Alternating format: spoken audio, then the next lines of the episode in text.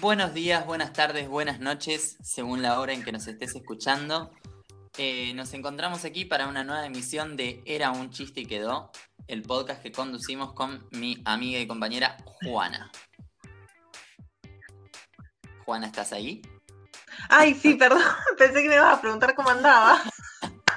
Juana, ¿estás ahí? Bueno, sí, eh, hola, hola. Eh, esto queda, ya fue, esto queda gracioso. Eh, sí, sí, estoy acá, estoy acá. ¿Y cómo estás? Matías, ¿bien? Ah, eh, puteando un poco con el internet y con las pocas, los pocos gigas, pero bien, acá. Ah, yo muy bien, por suerte, yo muy bien. Como siempre acá tomando unos mates para, para el momento de hacer el podcast. Bien, me encanta. Bien, vos sabés que para arrancar esta semana, como para ir entrando en tema, se me ocurrió traerte esta pregunta pensar y también invitar a hacer extensiva la pregunta a quienes nos estén escuchando para que se tomen cinco minutitos de el laburo, de la facu, de, del aislamiento, de pensar en otras cosas.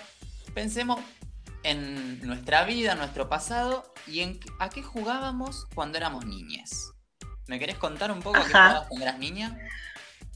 Eh, uy, eh, se van a reír muchos. Va, un par de los que escuchan este, eh, este programa lo saben, eh, pero yo tenía una fascinación por un objeto en particular cuando era chica. Y que nadie, y que nadie, y que todos se van, nadie se va a esperar lo que, lo que yo voy a decir. Ah, se hacía la re misteriosa. pero tenía, eh, tenía fascinación por un objeto que era muy novedoso, porque a mí me regalaban lo que vos se te ocurriera, zapatos, bueno, lo que más me acuerdo es la cocinita esa de plástico que creo que todas, digo todas porque era muy heteronormativo todo en ese momento, y todas las mujeres nos regalaban la cocinita de plástico, que era hermosa. Bueno, y demás cositas que te podían regalar en cajas, ¿no? Cuestión que nada, mi, objeto favorito no era ni la cocina ni ninguna de las cosas que venían dentro de las cajas, sino la caja en sí. Eh, era mucho de sacar las cosas, de la caja, ponerme contenta por el regalo, todo joya, pero después te usaba la caja para todo. La verdad que no sé bien, no recuerdo, lo que recuerda mi madre es que yo me metía adentro de las cajas y estaba horas, horas eh, metida, metida, ahí adentro.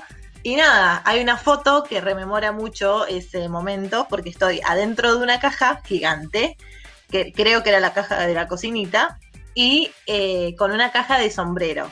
Así que no sé qué historias me inventaba dentro de la caja, eh, pero bueno, se ve que lo disfrutaba un montón. Y después ya cuando llegaron mis hermanos, yo soy la primera de los tres, eh, y la primera de, en cuestiones de, familia de acá de Chuele, cuando llegaron mis hermanos y mi primo, eh, me sumé a los juegos de varones. era mucho de jugar a la play, a los, ahí dejé de jugar con cajas y me fui a jugar eh, a los juegos de varones en la Play, porque a mi primo le habían regalado la Play 1 y jugábamos, jugaba todos los juegos que jugaban ellos. Eh, a las cartas de Yu-Gi-Oh!, al FIFA, al, juego de Harry Potter, eh, muchos otros juegos que ahora no recuerdo, pero sí, sí, tiraba mucho por ese lado. Pero bueno, y obviamente después a las escondidas, andábamos en bici, todo, todo el, por afuera que todos hacemos lo jugué. Eh, después con vecinos y todo.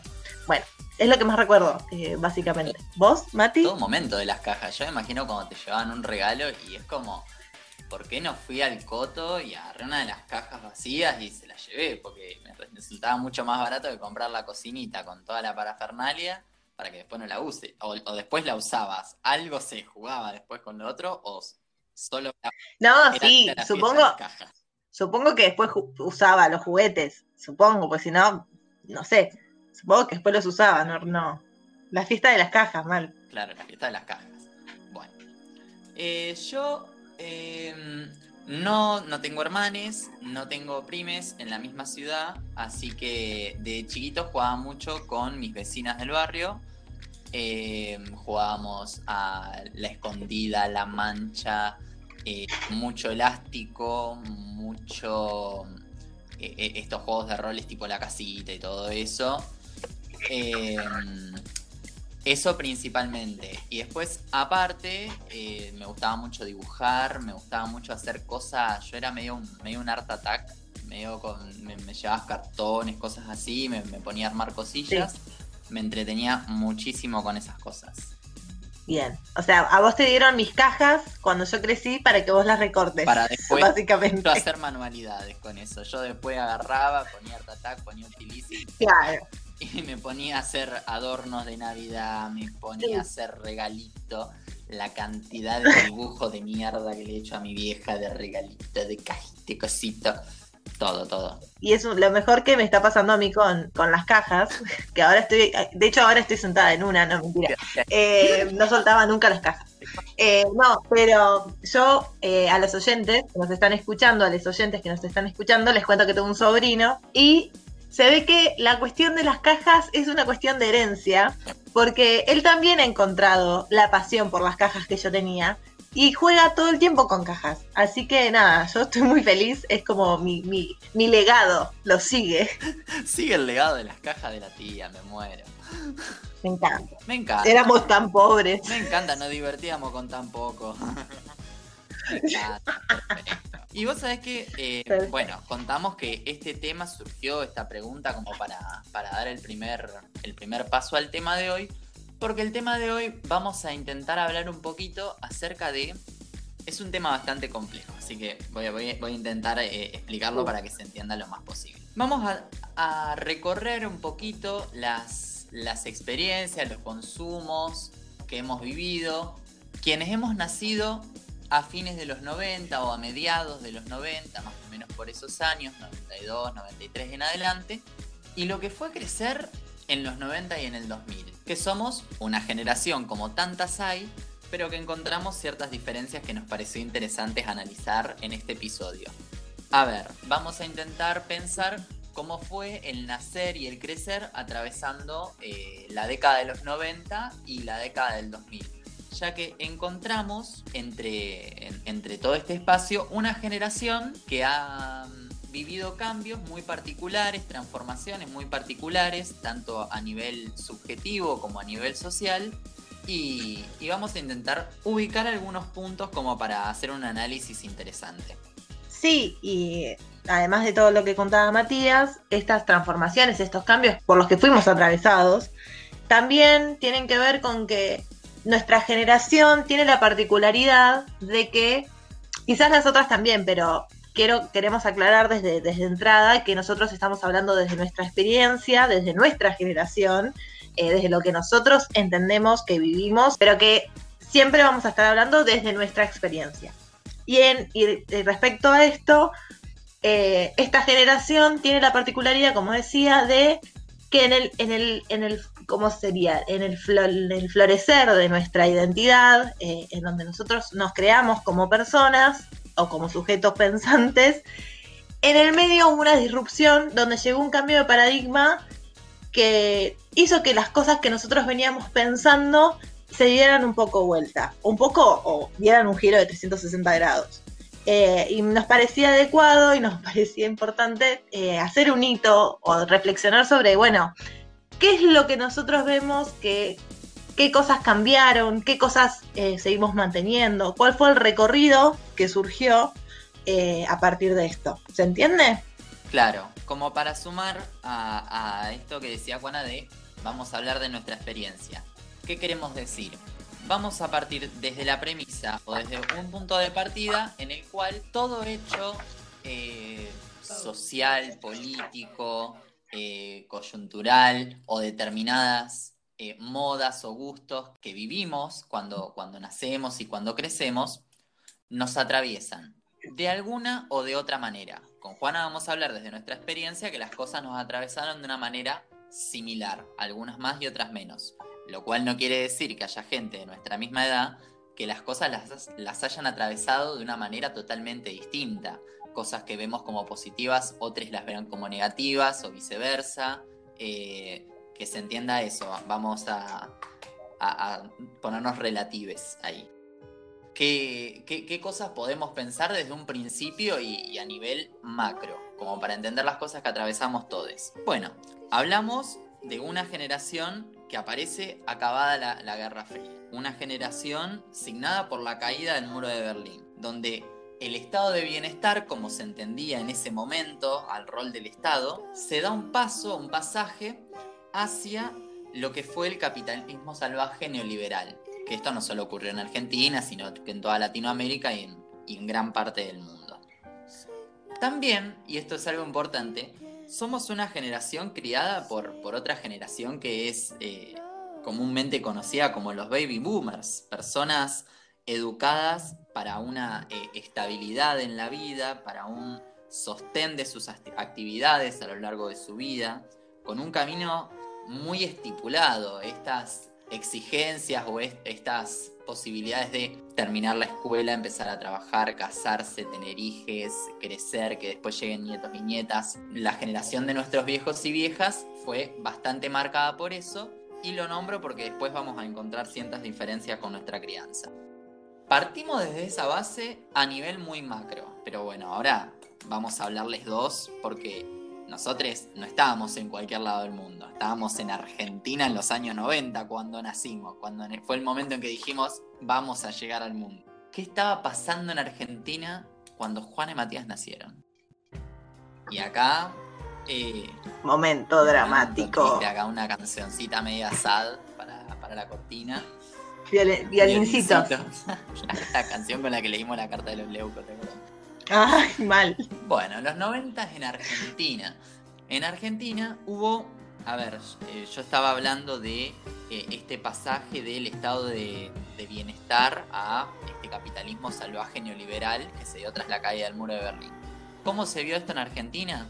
Con el gobierno de... Sí, perdón, no te quiero interrumpir, pero quería recordar eh, que anteriormente al estado de bienestar nosotros veníamos de distintos procesos dictatoriales eh, y bueno, en el, en el 76 derivó el que peor nos dejó eh, en, en, en todas las cuestiones de la vida que se te puedan ocurrir, desde bueno, desde lo ideológico, desde lo terrible que fue eh, el, en sí la dictadura y también en lo económico, ¿no? Perfecto, está, está muy buena la aclaración. Yo cuando hablo de estado de bienestar, por supuesto que en la región, no solo en Argentina, es muy difícil ubicarlo, ya que eh, sufrieron, se sufrieron muchísimas dictaduras, sobre todo, como bien decía Juana, en la del 76. Yo lo que me refiero con estado de bienestar era una forma de entender mundialmente al Estado, al Estado como garante de derechos, que, como bien aclarás, y es muy buena la aclaración, acá no se daba porque el Estado estaba tomado por las fuerzas militares, pero que en otras partes del mundo esa era la, la expresión que tenía, que tenía el Estado y que bueno, al, Alfonsín, bueno, eso sería todo un debate de, cómo Alfonsín, Alfonsín igual tenía 25.500 temas acá, con la vuelta de la democracia hacía cinco minutos, es muy difícil hacer ese análisis. Pero muy buena la aclaración porque... Sí, obvio. Bien, entonces en los 90 encontramos acá en Argentina esta expresión en el gobierno de Méndez. No digo el nombre porque para vos es Yeta, no, ya estoy amenazado casi de muerte, por eso sí lo digo. Hubo amenazas. Hubo amenazas, Con el gobierno de Méndez, en el cual se instaló este capitalismo salvaje y que esta, las personas que vivían en esa época un poco más grandes y que nosotros fuimos criadas en este marco, se vivió medio un sálvese quien pueda. Era el, momento del individualismo más, eh, más Preciso, o sea, claro, imagínate que el Estado no era garante de nada en las poblaciones, ¿no? Porque estaban las AFJP, eh, se privilegiaban las clínicas privadas, la educación privada, eh, era todo del orden de lo privado, que quien lo pudiera pagar, bueno, tendría esa, esa entre comillas suerte desde pensando desde esa perspectiva y quien no lo pudiera pagar, bueno, estaba a la deriva, porque no había nadie que estuviera para respaldar sus derechos, porque justamente no se consideraban derechos sino privilegios. Bueno, es en este contexto que nacemos, Juan. De hecho, hemos tenido suerte, la verdad, que pensar así. Es en este contexto. Nacer en el sálvese quien pueda. Bueno, decías. De hecho, Matías, lo que quería agregar respecto a lo que vos decías sobre los derechos que dejan de ser un privilegio, y dejan de ser derechos para ser un privilegio, eh, recordemos que veníamos de un gobierno de Alfonsín donde se dictan leyes de obediencia de vida y el punto final. La obediencia de vida hablaba sobre esto de que solamente se iban a juzgar a las personas que habían sido responsables de la desaparición forzada de personas eh, que tuvieran que ver con un rango de coronel para arriba. Los que estaban debajo del rango de coronel eran eh, no eran, juzgados. juzgables, ahí está. Eh, y después la del punto final, que es la que eh, paraliza todo este movimiento de, juicios. Eh, y bueno, y nos dejan con nada, una impunidad a, muchas personas que, estuvieron, que fueron responsables de la desaparición forzada y de todos los delitos de lesa humanidad producidos en la dictadura militar, ¿no? Totalmente. Esto lo remarco porque es importante, porque esto nos va a construir más adelante, spoiler alert, a nosotros como personas, ¿no? En el resto de la historia que transcurre, ¿verdad? Claro, más adelante vamos a ver cómo esto tiene una nueva significación para nuestra generación por determinadas características de, no sé si ir adelantando ahora, pero, pero sí, va a ser muy importante para entender cómo pudimos apropiarnos de esa parte de la historia que era muy nueva y que hasta ese momento el Estado no estaba dando ningún tipo de respuesta. Por el contrario, estaba cerrando el asunto. Exacto. Y viendo por el lado del, eh, siguiendo con esto del sálvese quien pueda, era esta eh, el, modo de subjetividad que se intentaba plasmar en la sociedad. Era alguien individual que se tenía que ocupar de sí mismo, que no había ni, ni Estado que lo ayude, ni, ni, un otro compañero o compañera al lado, sino que se intentaba instalar una, una gran fragmentación social. Eh, este es el panorama del cual venimos y a partir del cual pudimos ser lo que somos hoy. La verdad que bastante bien nos fue, te digo. La verdad. Pero bueno, no todo es política. Eh, sí, no todo es política. O sí. o sí. todo es político. O sea, en este equipo, por suerte, va, por suerte, estaba mal no pensar eso. en este equipo eh, concordamos con que con que todo es político, eh, desde levantamos a la mañana, hacernos un café y ponernos a estudiar, a, bueno, a discutir cuestiones eh, más que tengan que ver con el Estado, pero bueno, entendemos que eh, estamos hablando del contexto político que vivía la Argentina, así que bueno, diferencia que no todo, son de cosas que vimos en la tele de pequeños y de pequeñas, que también nos como atravesaron. Y en este caso vamos a hablar de las novelas de los 90. Chan, chan, chan, chan. Qué material qué hemos mamado. Qué material. Bueno, como vamos a hablar de novelas, una de las primeras novelas que se nos ocurren, por lo menos en Argentina, después Matías nos trae data internacional. Una de las primeras novelas que vimos en los 90 y que todos recordamos es la novela de Muñeca Brava, y que esta novela trae un montón de cosas que después se van repitiendo durante, y creo que también eh, anterior a esta novela también se seguía manteniendo este esquema de la persona rica, varón o mujer, siempre cambiaba, depende, depende qué, cómo había sido el año anterior, eh, la persona rica que se enamora de la persona pobre. Eh, y nada, que siempre vive en una mansión, siempre la persona, la persona pobre va a acceder a, trabajar en esa casa como mucama eh, o como chofer, si es al revés, porque siempre es o chofer o mucama, es como alguna de las dos. Eh, y que bueno, esto nos va a empezar a nosotros a, atravesar porque se va a repetir esporádicamente durante varios años estas tramas de novelas, ¿no? Y bueno, también eh, se me, acordaba de, novelas también como, bueno, eh, Montaña Rusa, eh, tengo mucha, mucha novela, mucha novela de los 90, eh, Cachorra, Perla Negra, ¿cómo era? La maldición de la Perla Negra o Perla Negra que está Andrea del Boca. Bueno, todas novelas así que tenían la misma trama, que bueno, nada, nos fue generando un tipo de pensamiento que después, en el 2000, esto se sigue repitiendo, pero bueno, ya vamos a llegar a ese momento. No, y que incluso... Eh, pero bueno, Matías, ¿qué nos querés contar de...? No, que incluso estas novelas como que tenían esa función de mostrarte la vida de los ricos, porque a ver, repito, eh, capitalismo salvaje, te explicaban que tu proyecto de vida tenía que ser el superarte vos mismo y llegar a tener muchísima plata.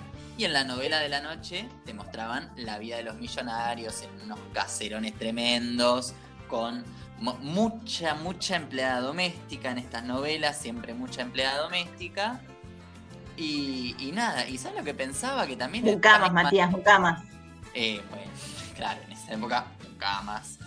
Eh, y además en esa época, no sé si te acordás, ya saliendo de la ficción y pasando a, la vida real, estaba mucho eh, documental de, Mariana Nanis, o sea, millonarios mostrando todo su dinero.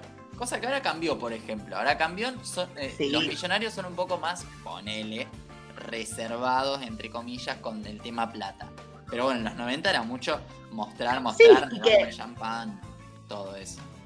Sí, y que volviendo un poquito a la cuestión política, eh, el presidente de la nación y toda su familia y los funcionarios políticos se mostraban ostentosos, como que era salir y mostrar que tenían un avión, que tenían tal cosa, salir en, las, en, las, en, los programas de farándula, cosa que bueno, ahora no se repite tanto, ¿no? Totalmente, totalmente. Y cosa que hoy no, no se permitiría a, una persona que, que forma parte de la política institucional, pero que en ese momento era o sea, no solo aceptado, sino como que era la norma. Como, sí, sí, está bien, viene Méndez, eh, eh, mucho, mucho programa, mucho Susana Jiménez, mucho eh, salida.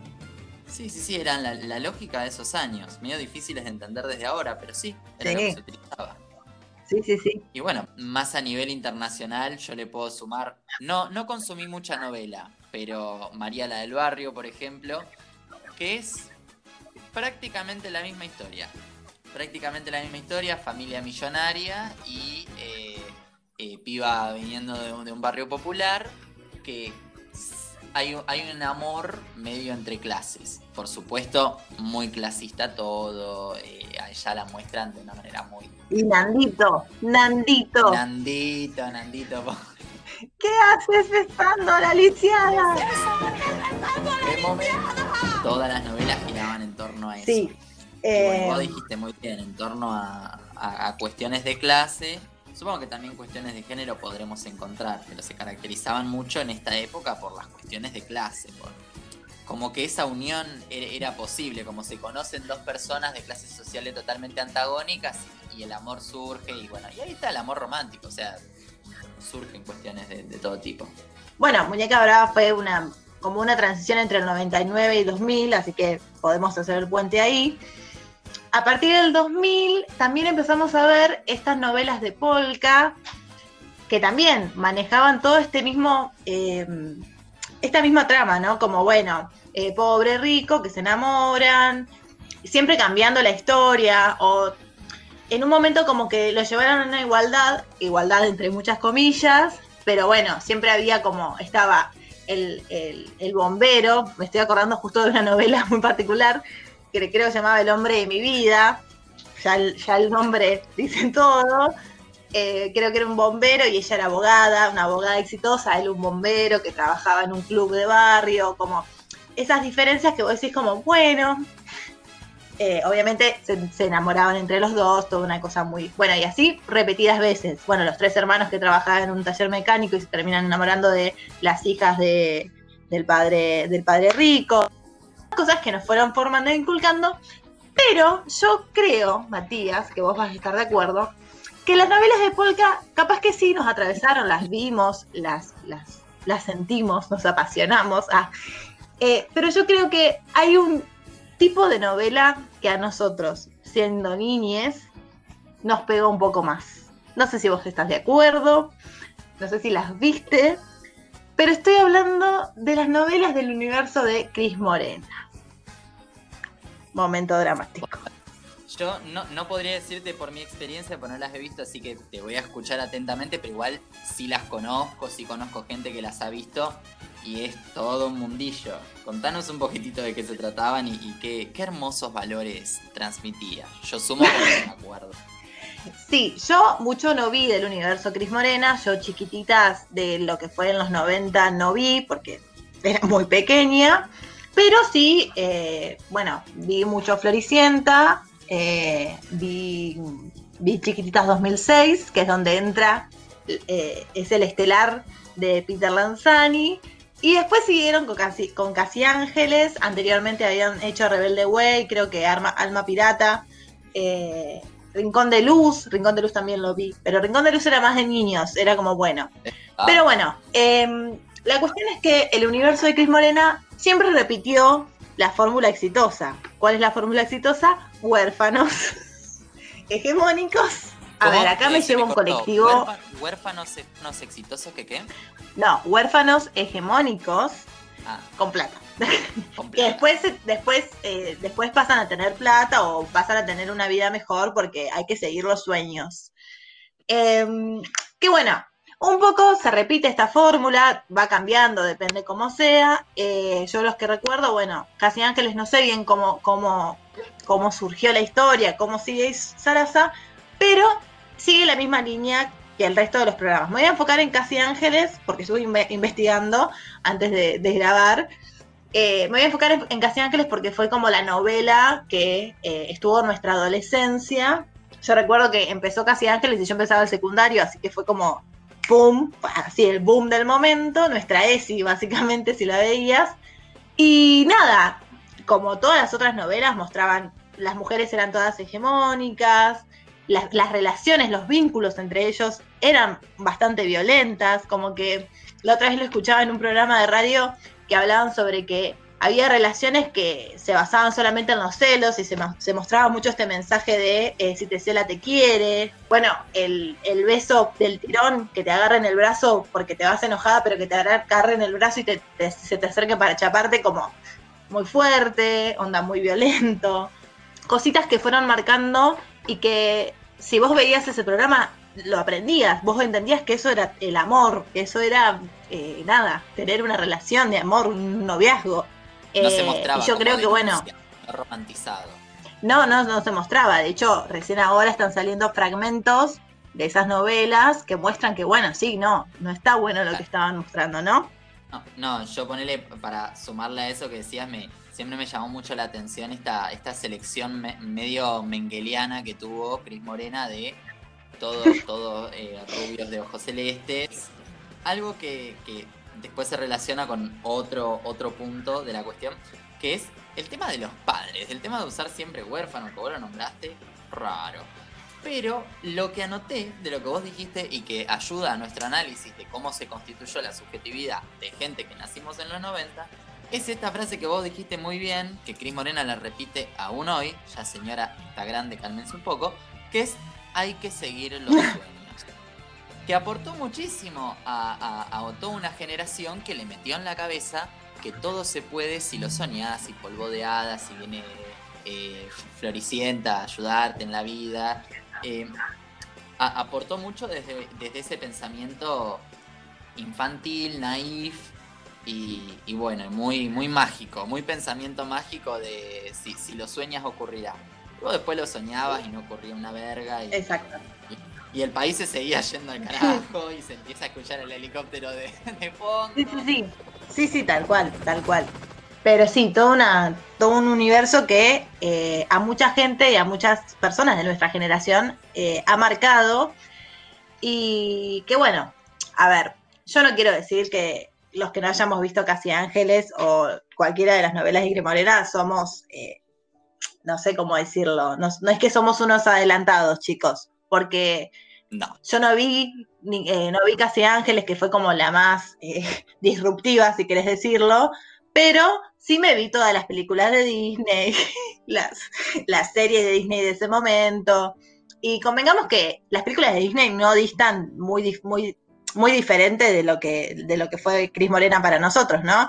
Eh, convengamos que, bueno, las pelis de Disney siempre nos llevan a que el amor es verdadero, que el amor es para siempre, que ya lo vas a encontrar, que nada, que bueno, también Disney usa siempre personas hegemónicas, ¿no? ¿Qué vas a decir? Perdón. Sí, no, no, no, eh, le, sumé al amor que como que es algo mágico, como eh, te enamorás y todo cambia, la bella durmiente se despierta del sueño eterno de la malvada bruja, todo, una idea del amor muy poderosa, muy poderosa. No, no, pero sí, con el elenco que también el elenco de, Disney muy mengeliano también.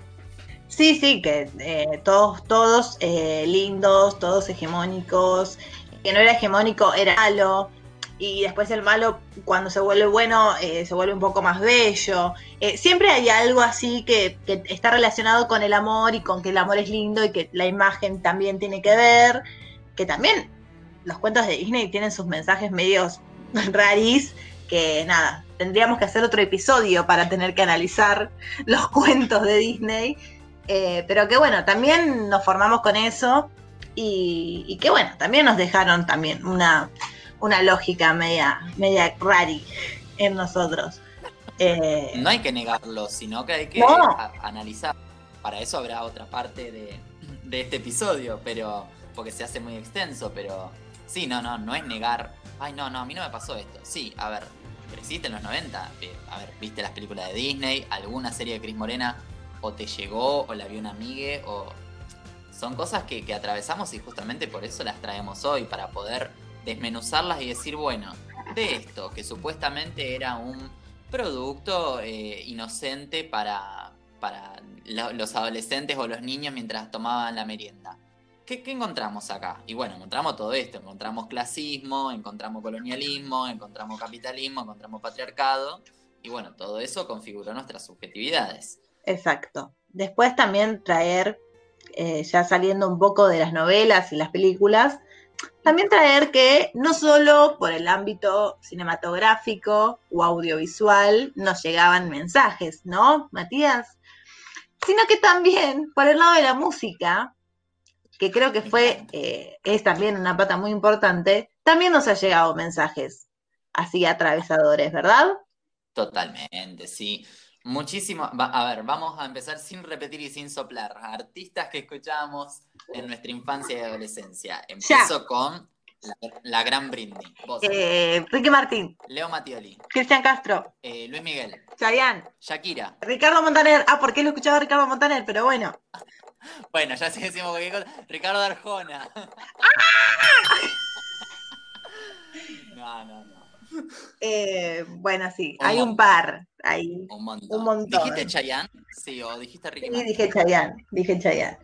Eh, algún día, si la, la ausencia, la ausencia, escúchame. La oyentada. Algún día, si la oyenteada, oyentada, oyentada, nos escucha, eh, nos escucha, o nos lo pide, podemos hacer un episodio sobre los temas de Chayanne y Ricky Martin.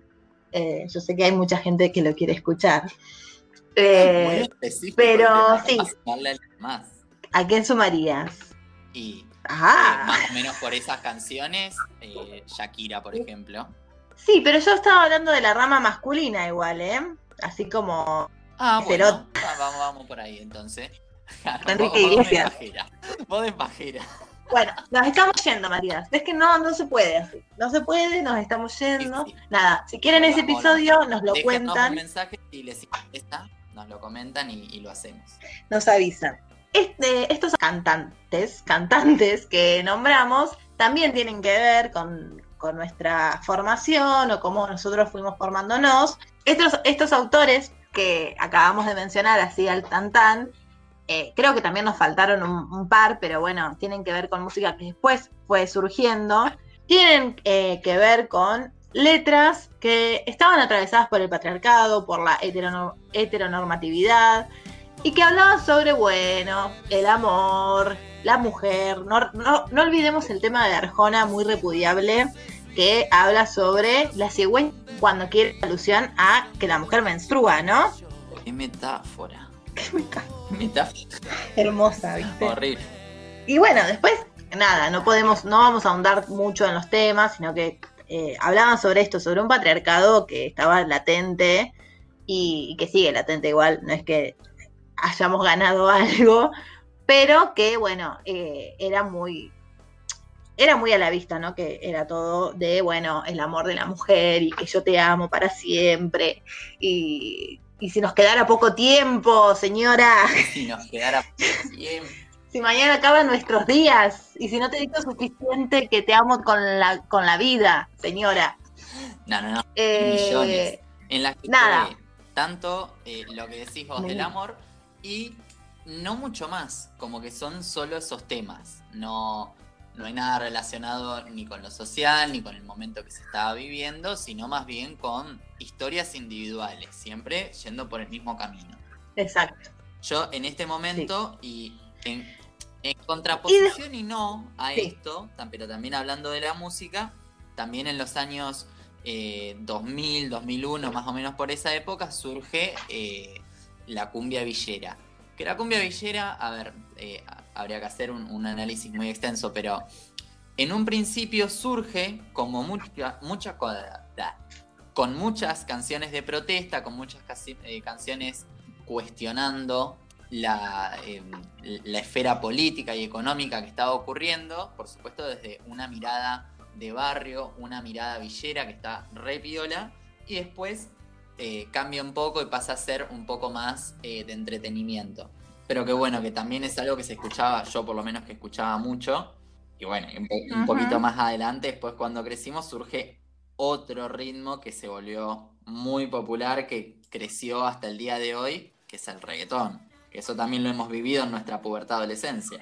Reggaetón, primer reggaetón que escuché fue Rompe de Daddy, Yankee. Sí, yo eh, eh, estoy entre dos. Eh, princesa de Tu Príncipe, perdón, de Daddy Yankee y Noche de Sexo del original.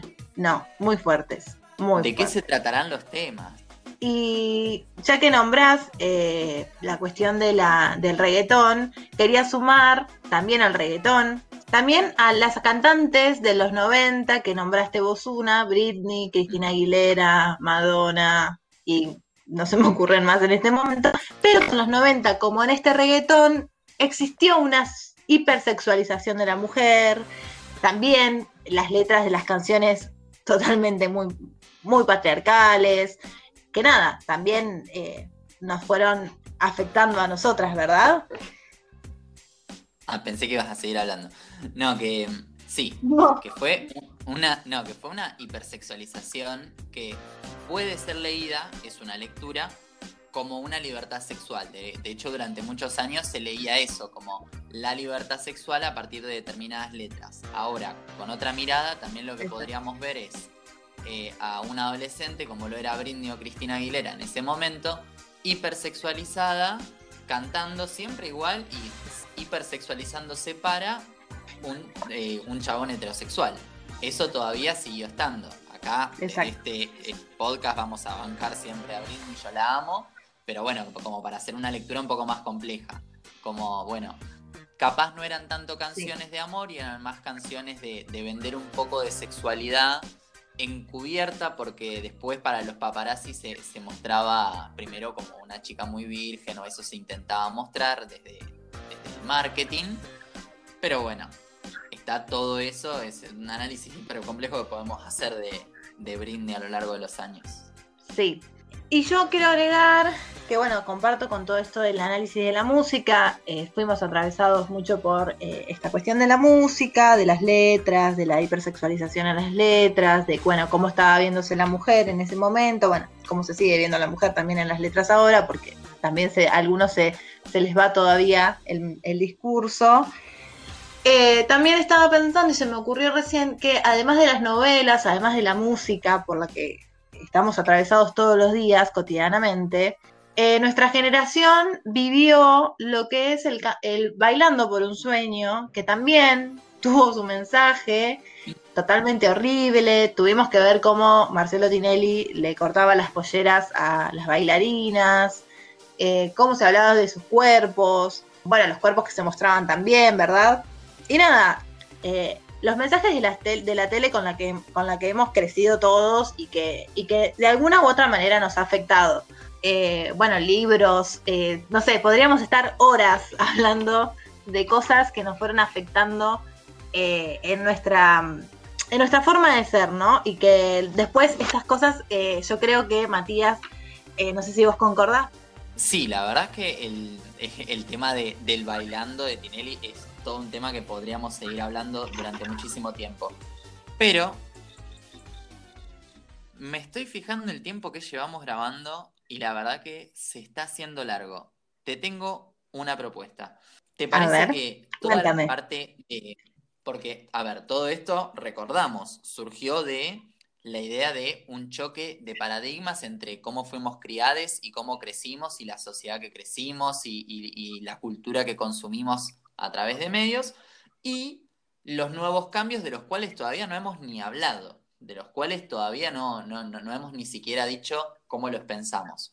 ¿Te parece que esta sea una buena primer parte y la segunda parte la traemos la semana que viene y dejamos un, ¿cómo, cómo se dice? Un cliffhanger, tipo ah. último capítulo de una temporada y lo seguimos la semana que viene? Porque si no, me parece. va a ser de dos horas y no sé si la gente quiere dos horas. no, sí, me parece que no quiere unas dos horas, no. Eh, para mí está, estoy totalmente de acuerdo, sí, sí, prometiéndole a la oyenteada, oyentada, regresamos con la parte 2, ¿verdad? Sí, sí, sí, para la semana que viene se viene parte 2, terminamos de cerrar.